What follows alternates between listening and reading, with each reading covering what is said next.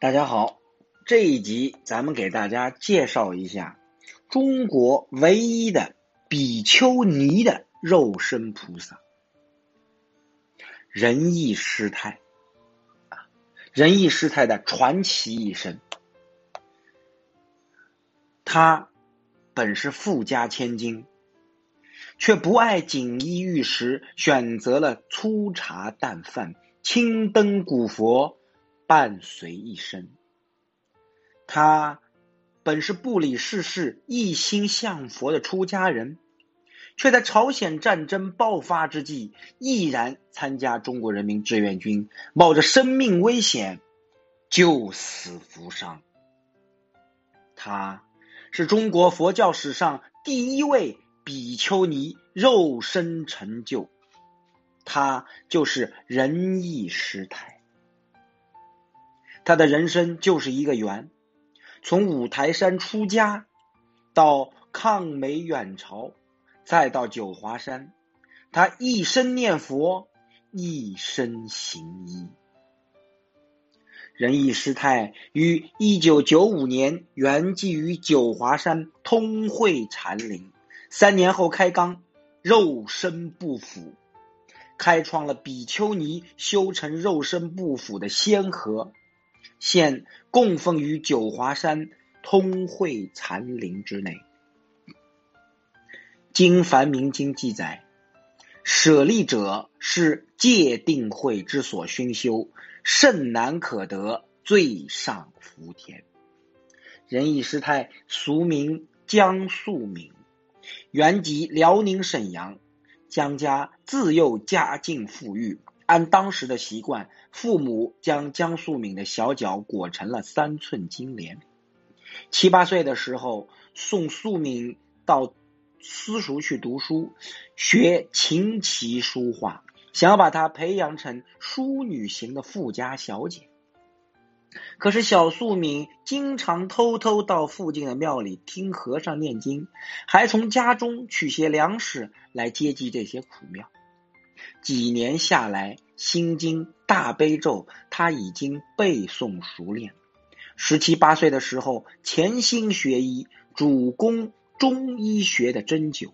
一九四零年秋，他到山西五台山，在显通寺落发为家，取法名仁义。出家之后，仁义师太潜心修持，农禅并重。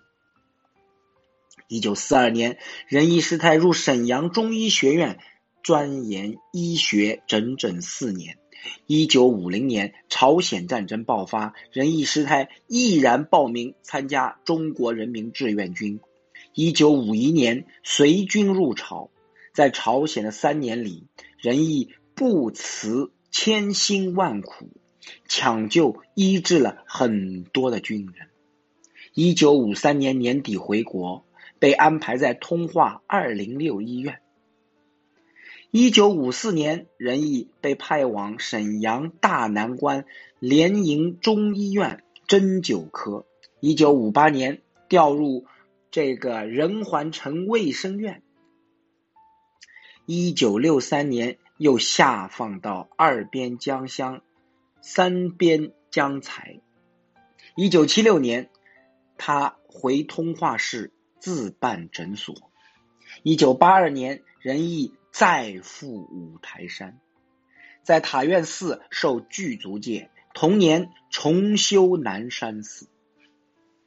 一九八三年，仁义师太昭离九华，先后入住甘露寺、菩提阁等寺庙，最后住息于通惠禅林，并倾其所有。修复寺庙。此后，仁义法师不顾年高，又外出弘法行医。他赴邯郸，奔石家庄，走浑源，上五台，一路修庙，一路行善，一路结缘众生。一九九五年四月，仁义法师从五台山返回九华山通会禅林。同年十一月二十八日。阴历十月初七晚七时，师太圆寂，时年八十五岁。根据思上法师尊当时的回忆，按照师傅的遗嘱，按照佛教的仪轨，将仁义师太做纲。一九九九年一月二日，农历九八年十一月十五日，对九华山通惠禅林来说，这是一个令人难忘的大日子。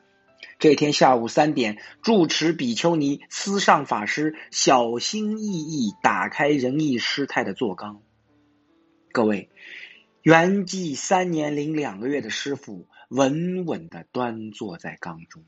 黑白相间的头发长出了寸余，牙齿完好，皮肤毛孔清晰。装缸时穿的衣服紧紧的贴在身上。四上法师小心的剪去裹在仁义师太身上的厚厚的衣服，见老师身体干缩，体肤完好，长长的指甲结实的长在指头上，摸摸师太的身体，腰间和臀间。依然非常有弹性。令人非常惊奇的是，老师太的女性特征已经了无痕迹，乳房消失，胸部平整，下身长合无痕。当初入缸时平放在腿上的十指相向的手印已有变化，右手稍有提高，且拇指与食指相抵，做捻针状。四上法师惊叹不已啊！的确，仁义比丘尼肉身不腐，且形象如此完好，不但是通会禅林的大喜事，也是九华山乃至佛教界的大喜事。从佛教史上来看，修成肉身的比丘非常多，肉身菩萨也是相对来说比较多，而真真正正修比丘尼修成的肉身菩萨。